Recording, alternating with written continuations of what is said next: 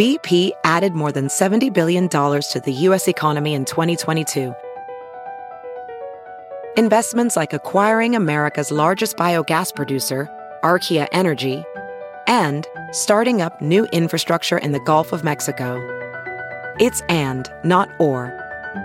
See what doing both means for energy nationwide at bp.com slash investing in America. It's now time for news headlines with Molly on a big party show on Channel 941. Well, Lincoln Police are looking into a theft that happened at head coach Scott Frost's house over the weekend. Authorities announced that more than a dozen championship rings were among the items stolen, though Frost says he's found the rings, a football helmet, and a gaming system inside his garage, but other items do remain missing. I love Someone how in the, entered- the news story they, they give the address Dude. of his house. So they you say that? the house located near. Okay, because on the Oh. news last night, I saw him give the address and the. Yeah, I'm sure You Scott's know. like, oh, Yeah. great. I don't think they'd moved it. There's nobody living there because the house is being renovated. So Yeah. there's no one living there. And the garage door was unlocked. So somebody Yes. could have seen, you know, work being done in boxes in the garage. And Whether the boxes left it unlocked, whatever, and grabbed uh, grabbed what they thought they could sell. Yeah, and they Air definitely Jordan did. shoes. 'Cause They found those Jordan shoes up for sale immediately. Yes. With the old buy them now ASAP, fast. Get them while they're hot. Literally while they're hot. they're pretty cool shoes. You look at them, they got Yes. ducks on the heels. yes, they're Like some very of these green cool. ones. So like the, the high end. Yeah. Well, don't think of all the, the Come on, Oregon man. swag he got when he was there. Yes. That's Phil Knight. Yes. I mean, if you do any athletics at Oregon, you're just head to toe Uh-huh. in gear, in Nike gear. Those guys always have the new uniforms, like every time they step out on the step out on the turf. I mean, it's just aren't they the ones that had like the neon green where people were like, we can't see the game? Their was- colors, like, yeah. or go stealth. Yeah, they're, they, there's crazy stuff. You remember Dana Altman left Creighton to become the basketball coach up there at Oregon, Mm-hmm. and they tell famous stories of like. Right after Dana was up there, he had mentioned to somebody that it was like a long walk from his office to the practice facility. Oh, jeez. So, like a couple days later, like an architect walked in and was like, Well, Phil told me to build you a closer practice facility. How nice would that the that guy's be? got like a tape measure in his hand. Yeah. I mean, that's what you is got what we get. do. Make it Like easy. Oklahoma State's got T. Boone Pickens, Oregon's got Phil Knight. You need those You need those uh, those billionaires Yeah. that are fans. Yeah, they believe in the program. So he got everything, not everything back, but there are things that Scott Frost are looking for. Uh, you know, so Yeah, I, I just don't they know. went into the house and took stuff, and then I guess they found some of the things in the garage. We're missing. So, So, those rings and stuff are safe. thank goodness. Uh, former personnel chief for FEMA is being accused of creating a toxic work atmosphere. Corey Coleman, he led the personnel department from 2011 until resigning just in June. And uh, numerous outlets have obtained a copy of a seven month investigation into Coleman. It says he hired a number of friends and fraternity brothers to positions and then gave jobs to women that he would meet at bars. And he allegedly promoted those women to positions without going through federal hiring channels so that his friends could. 1970s and 80s, where you could move up. They put it out there. Hey, you could move up the career chain if you fool around with people. Okay. And then he's going to bars and telling gals like, "Hey, I can get you a great federal gig through FEMA." Like he was getting paid what, one hundred seventy-seven thousand a year. Like he had a pretty cushy hiring gig, and he's like, "You know, I'm the guy who hires you." I'll bring you right in. Just got to hook up with Gary. Yeah, Wow. we want to hire you because you're hot. So this has been going on for years. The investigation is uh, is ongoing. Think about that. That at one time, though, that's what hiring practices were for women. I'm sure. Yes. I'm just making this up, but I assume. Don't Like in the tweet Had to that. look 50s, men were like, we need to hire a new secretary. Make sure she's hot with big hands. They're like, you don't even need to say that. That You was know? just when you said hire secretary. That's exactly what we Assumed. Uh huh. Yeah. That's why wives were always happy. Like you know, you go in visit your husband at, your- uh, at the workplace, and it's nice, some nice matronly lady. I still recall my mother talking about an interview she had at the dinner table when I was a kid, and I was and I was a little kid, and how angry she was because they You- kept referring to her as being single. Are you, know what's- single? Do you have kids? You And- know what's funny? Well, right. That You no know? wife would be comfortable with the cute secretary who's single. you talk to in the modern era, most guys that hire people, they won't. It's reverse, whatever you want to call it. They're they're afraid to hire some hot You bet. gal. Might cause. And you know, maybe there's women out there that are f- afraid to hire an attractive man that it would cause problems. But guys are like, "No, I, I'm not going to deal with that. Yeah. Like if it's a distraction. I mean, there's a total qualified woman for the job, but she's beautiful. And there's guys that are like, I don't know if it'll stir stuff up or guys will hit on her. So they avoid. You know what I mean? Like Yeah. you wonder how many people are sitting in the lobby trying to get hired and you're not getting hired because you're hot. Yeah. It probably helps you more than it hurts you. yeah. North Korea may still be building new missiles that could carry nuclear warheads.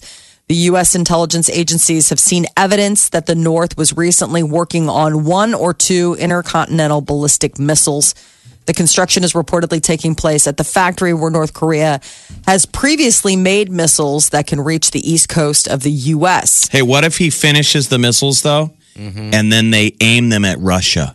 Oh, Like that'd that's the bit where Trump's like, "You get to do your missile program, but your missile program now works for us. Well, I guess. You're now an American ally, and you aim your missiles at Russia. That's what they were talking about That'd be behind some closed next doors. level stuff. Yeah. Well, the U.S. and North Korea, they're currently working on plans to try to denuclearize the uh, Korean Peninsula. we'll see. I think we'll- they're just holding on to their Last card. their last card. Yeah. California's deadly wildfires keep getting bigger. The car fire has burned more than 103,000 acres in Northern California. Uh, it's responsible for the death of six people, destroyed more than 800 homes and other buildings. Two firefighters were killed while fighting the 50 57,000 acre Ferguson fire near Yosemite National Park. It's forced some of the park's most popular areas to shut down. There are numerous wildfires burning in the state of California. And uh, CBS is launching an investigation of alleged misconduct into its employees. The uh, company announced today that it would hire an outside law firm to conduct the investigation. Last week, the New Yorker published an article in which six women claimed that they were sexually harassed by CBS CEO Les Moonves. Uh, however, CBS's board of directors has not mentioned Moonves directly by name in the investigation. So FEMA and CBS are Are in trouble. firing from the same pool. I gotta, gotta, you know, get a, keep an eye on that. Uh, Louisville, a much anticipated floating playground, has officially opened. The park features inflatable obstacles and trampolines for kids. Oh, that's here locally. Um, okay, all right. Yeah, Really? The right. park is going to be open daily through August 12th. 18 bucks for anyone older than 13, $13 for kids 6 to 12. You got to wear life jackets, but Yeah. they showed a big picture of it. It looks really stinking cool. Were you just out there when you were in town, or no? I was out by there. We didn't Okay. stop by Louisville, but we drove right by it. But it wasn't that wasn't open yet. I All think the kids would have absolutely lost their minds. Looks really fun. Movie Pass is scaling back its services. Subscribers now won't be able to get into some of the biggest releases, as some found out over the weekend when they were shut out from buying tickets to Mission Impossible Fallout. And I always just assumed that maybe you weren't going to be allowed anyway at a discounted price. It seems like, you know, let's not give them first run. Let's give them, uh, you know, a, a week Right. later. You know, Yeah. I, I don't know. I would think like opening weekend, it would there be like a halo, Yeah. and then once you get to the second week, like when you need the butts in the seats, that's when. But apparently, that's not been the case. Well, now that's changed. Um, you know, Movie Pass actually shut down for a while last week because it ran ran out of money. You know, they had to like borrow like five million dollars to keep people able to get tickets, which is just How many subscribers uns- do they have? God, I should look. I don't know. I don't know a soul that subscribes to it either. It's- people are going. I wonder if it's in bigger cities where it's just so expensive. I mean, it's still pretty reasonable. I mean, it's expensive in Omaha, but it's still pretty reasonable to go see a movie. I wonder if this is more like in LA or New York where Yes, it it, could costs be. an arm and a leg to What were go- the blockbusters? The- What were the must see movies? Jurassic Infinity, World, Infinity Wars. Infinity, Infinity War. Um, all there crap. was It had, well, Uh, a strong crap. year. Mission Impossible might save the summer. yeah, that's it. Um, because that that There's lot of uh, hype, Meg is so. coming out what this weekend. oh, That's not a blockbuster. The no, I know, shark but it's trying to be. I mean, you know, they're they're billing it as like, oh, this is the big monster movie. Like, okay, it's a big shark. is. Speaking of sharks, uh, officials with the San Diego Aquarium in Texas say three uh, uh, three thieves stole a little little horn shark, smuggled it out of the aquarium in a stroller. Uh, her name is Helen, and she has been returned. But how nuts is this? Two foot horn shark. It was in one of those little open aquariums where you can like touch, and they are caught on surveillance video touch going tank. And scooping up the horn shark, That's wrapping happened- it up and putting it in a baby carriage, like in a in a stroller, and pushing it out into the parking lot and loading it. People into the have car. taken things out of the touch tank at um, Henry Doorly. They've had to watch Take for a- that. What do- touch what tank do area people where you take? can put put your hands in. Yeah, Yeah. they got uh, starfish, all that stuff in Yeah. there. So that's They thought- nuts. the aquarium at first thought it was a hoax because it was like Shark Week last week. And then, like, there was a, a Craigslist ad that popped up, like, hey, here's a picture of this shark. Like, don't worry, we just took it out real quick. But, like, hey, you know, this is perfect thing to get for Shark Week. I guess uh, the, the shark got returned yesterday. The three suspects are now facing felony theft charges but it was like so sweet. This little this little shark, she's back. She's doing okay. She's a survivor, they said. Um, but yeah, don't steal, don't touch the animals. Uh, this Snapchat generation doesn't seem to love the outdoors. There's a new research uh, paper out that says that the average child between the ages of six and 16 spends only an hour a day outside and mostly is inside playing video games. It's seven for hours a long. week. Seven hours a week you're outside. you Double know, it inside. When the games. outside wants to show us that it's more fun than Fortnite, Yeah. then they'll go outside. You're right. You're But so, right. far, Earth versus Fortnite, advantage Fortnite. you got to get the kids outside and running them around. Um, this guess- was out of uh, the UK. They say four in ten British like teens Uh-huh. have never gone camping. Nearly half have never built a den or a fort, and more than half never climbed a tree, built a den or or, or a fort. like a fort. Yeah, All right. you know, like a little. I never climbed a tree. Who hasn't climbed a tree? That's what I was thinking. I'm maybe like, they don't have trees there. I've never been. No? Have your kids climbed trees? yeah, at the park, you're like, get down, get out of there. Yeah, they they've climbed trees. I mean, they have those sort of wisteria trees that the branches are low to the ground where you can kind of shimmy up them. But yeah, I mean, I've had to tell them to get out of the tree before. Get out of the tree. Get, out of the tree. I just didn't know if parents would think that that's way too dangerous. They're afraid of kids Oh my falling. god! I remember climbing a tree in the back. I mean, tree climbing was something that gave your Jeez. parents some level of stress. You bet. Right. So you fall out of that thing, break a leg. Depends Um, on how high they're getting up. But I mean, some of it, it's just like, well, that's how you, that's how you learn. I mean, I literally spent summers in a tree. Yeah. I mean, I b- built, you know, like Your the little Star fort. Wars village in the tree. Oh, awesome. You could leave and you know go home, and the next Mm-hmm. day there's your we there's also- your playroom in a tree. No, we didn't. Yeah. You didn't have video games. You know. Yeah, we had video us. games. We're not consuming. You're not at every turn. It's just like going know. playing outside. Sometimes was just as fun as you know. I guess there was balance. Yeah. I would think that maybe probably most of these kids don't know what they're missing because they just you know it Well, hasn't and- been introduced. They don't play alone. It's You know, it's always a group environment. I mean, the thing is, is that I guess uh, uh, only a third of kids said that they were even open to visiting like a local garden or a park. Yeah, um, when you put I mean, it I like think that, I think because the games and. TV are so amazing. I mean, when we were little kids, it took a while for someone um, to match our level of imagination. I mean, they did a pretty good job, but if you had an active imagination, you were constantly like, I don't know, you could play harder. Right. now these games, are, you got to admit, some of these video games are pretty amazing. I grew Oh, up on Pong. Yeah, they are Yeah, amazing. when you're playing I mean, Pong and Space Invaders, you're like, yeah, I'll take a break and go ride my bike. Now these games are like, uh, I mean, they're unbelievable. Uh, You kids have it so good. It's Ready Player One. yeah. Oh, it's so cool. I mean, some of them, yeah. But I, I do think it's important. I mean, it sucks Oh, as a yeah. parent. Like you kind of have to be, it should. You're living you know, in the like you have to be the jerk. Like you got to be a jerk about it, and you kind of have to say, like, listen, you're going outside. Doors closed. It's locked. Play. Do whatever it is. If you want to sit out there and pout, fine. You're sitting out and pouting in the sunshine. I mean, seven hours a week is not. That's not very long. No. Um, and I'm gathering that's not like walking. I mean, that is really like just getting it outside and, and, and screwing around and playing around and j- going to the creek and getting frogs or whatever. Do kids even do that anymore? Yeah, I think you're We a did weird that. kid.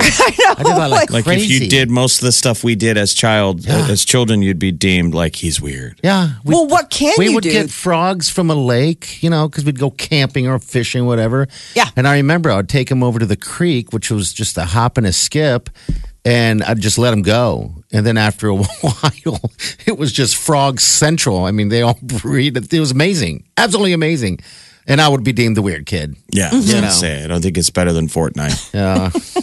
Frogs, a hop and a skip. just the way I described it all uh-huh. seemed like I should go get beat up Yo, right now. tiny. Yeah, we used to go fall in the creek. Don't you remember? You know, you go Yes. get you go get muddy. If there was a body of water near home, Yeah. you would take your bike down there and fall in it. Oh gosh. Of course, that's where all the dirty magazines were hidden. Yes, and I hit them all there. You know, like you might have a fort That's or funny. something down in the park, Oh, those all are the about the memories. fort. People, you're missing out. Found porn. playing in the Hello? sewers. Played in the sewers a lot. That Mm-hmm. I mean, I don't, I don't even know. Parents would freak now. Yeah, That's the other thing I was going to say. I mean, part of it, the change is is the change in parenting. I mean, parenting has changed from when we were kids.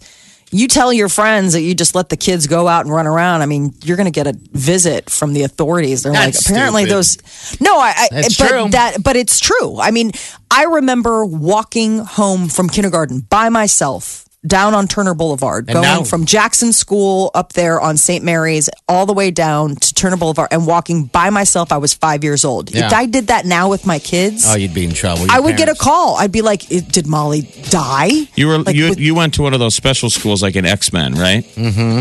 Exactly. You'd For extraordinary children with beards. beards and fire breathing.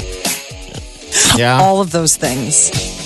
No, it's just Wow. it's it the the game the rules of engagement have also changed. So that I think mean part you of that plays. can't go outside and play. It's an hour. Omaha's number one hit music station.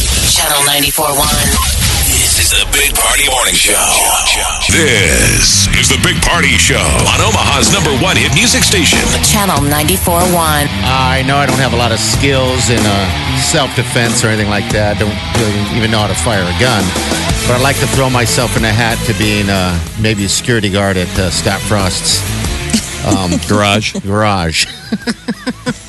You're like, I really think I've got a calling. He's like, I need a restraining order. I think it's getting to be that time. you know i can just stand there it's like uh and then i can push the button make sure the garage is always locked but can also push the button right. uh, to open the garage and close the garage not to stand outside you know and guard what needs to be guarded sure. you know I feel safer already. I'm sure he does too. yeah knowing that he's got somebody who's he's never met covering his back for him. Yeah, that's probably not creepy No, I don't know. you know When, when practice starts next week, yeah it does i can't wait officially, right? yeah yeah i, I cannot wait for a little bit of football And then we're four weeks from Saturday, I believe, is the first Husker game. uh-huh. september 1st it's going to be a huge game I'm telling you, Um, that needs to be the opening tunnel walk. It needs to be so somebody robs Scott Frost over the weekend. They need to have. Maybe I haven't even heard officially. Remember, there was talk are they going to get rid of the tunnel walk? The damn, damn, damn. Yeah, I don't new, know. And I don't think that was officially ruled. Yeah. Some people were like, let's not change too much. So maybe they do the classic tunnel walk, but they should have the music playing, and then but the team doesn't come out. okay And then suddenly running out of the tunnel like he's being chased is a guy it. in an Iowa jersey with some of Frost's stolen gear. uh-huh. and the only guy coming out of the tunnel is Frost. chasing him. And he could grab a microphone and be like, I heard somebody stole some of my gear tonight. Make it like full on WWE. The crowd's going there. crazy. The music's still going. Frost, where is he? We all point. He's down there. He's hiding. in the He's corner. being a little weasel And hiding. then Frost chases the guy. I don't know what he does. Uh. Vanquishes him. Maybe it's some WWE. Uh, he picks up the guy over his head in his Iowa jersey and breaks him on his I was knee. going to say snaps his back. Snaps. snaps his back. This ends tonight. Does the bones. Uh, and and the team runs out. Then And we go crazy and we destroy the Akron Zips, or who do we play in game one? Akron. Yeah, we are doing Akron. Maybe it needs to be an Akron guy. So each that would be the the, the criminal's punishment. Kind of like what Vegas did. Remember before Yes. the Vegas Golden Knights? And I'm Yeah. wondering this this year if sports teams are going to up their game after what Vegas did. So Vegas got an NHL franchise. They're new to hockey. They're like, I don't know what other teams do, but we're Vegas. And they added all kinds of theatrics. Remember they got they got national coverage. Yeah, they did. Like they would film like 10 minutes of their pregame. That's what we need, you know? And so before all of their games, they always had a knight go on the ice and vanquish whoever the opponent was. So maybe, yeah, all season, every home game is someone who has stolen some of Scott's. Every single game, home game, he has to walk out there. Now, maybe Scott doesn't want to do it because he's got to get ready for the game, but maybe Harry Husker, you know, he's the buff one. Yes. Or Herbie. Or even a dog. Herbie. Oh, sweet Herbie. Who's the dog? Just get a couple dogs to attack him. It seems like we got a little off. Yeah, The Husker a dogs? Brutal. Yeah. Yeah, that's not really. Husker dogs, Molly. You don't know. You're not even a football fan. I'm not even convinced you even know who we're talking about. We play Akron. Don't lash out because your jo- your idea fell flat. It's not my problem. There are no dogs in Husker football. We got three straight home games to get to, to work go. out the kinks. Akron, Nebraska, September first. Colorado at Nebraska. That's the game I'm definitely going to. Oh, yeah. Oh, September yes. 8th. What should we Troy do? at Nebraska, September 15th. In theory, I'm getting excited. We're 3 and 0, I think, heading into Michigan, right? I think so. And then people are saying, what happens if that's a close game? I mean, those are the two big alphas in the Big Ten. I'm getting excited. I know. How could you not get excited? I heard Michigan stole his gear. Whoa. Start that rumor. How I heard dare they. Harbaugh hired someone to steal, steal Scott Frost's gear. Oh, So really? mean. Did you? We got to settle the score up in Michigan. Yeah. Omaha's number one hit music station, Channel 94.1. The Big Party Morning Show. This is new music right here. Uh, new Little, Bieber, No Brainer, featuring Justin Bieber. It's Chance the Rapper.